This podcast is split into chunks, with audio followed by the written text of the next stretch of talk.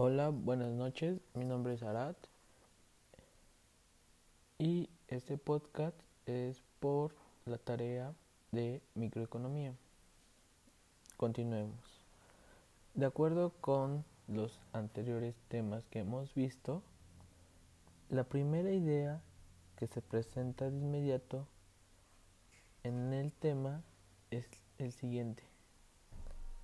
En la producción, los miembros de la sociedad hacen que los productos de la naturaleza resulten apropiados a las necesidades humanas.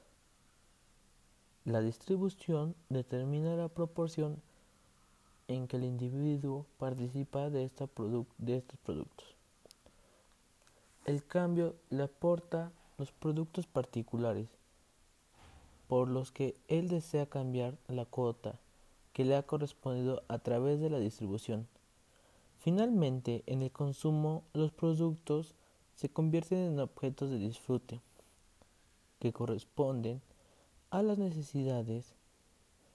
La distribución los reparte según leyes sociales.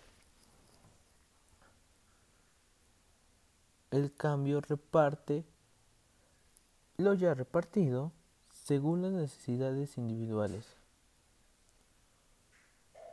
Finalmente, en el consumo, el producto abandona este movimiento social, se convierte directamente en servidor y objeto de la necesidad individual, a la que satisface en el acto de su disfrute. La producción aparece así como el punto de partida, el consumo como el punto terminal, la distribución y el cambio como el término medio, un término que a su vez es doble, ya que podemos ver que la distribución está determinada como momento que parte de la sociedad y el cambio como momento que parte de individuos. En la producción podemos ver en la distribución. La sociedad asume la mediación entre la producción y el consumo por medio de determinantes generales y por medio de rectoras En cambio, la mediación se opera a través del carácter determinado del individuo.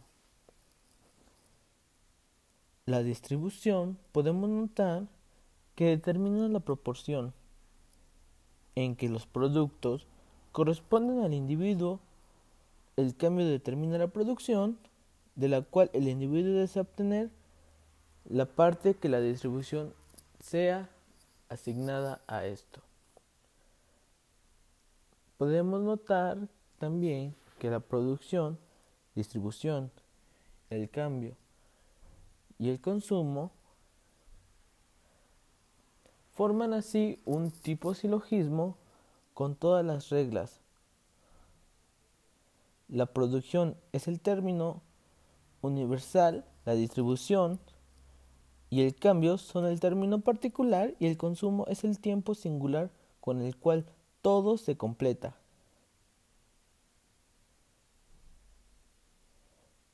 Tenemos que observar que la producción resulta estar determinada por leyes generales de una naturaleza. La distribución resulta de la contingencia social y por ello puede ejercer sobre la producción una acción más o menos estimulante. Eso fue todo compañeros, porque el podcast es muy chico, abarca los temas que pidió la maestra y buenas noches. Gracias.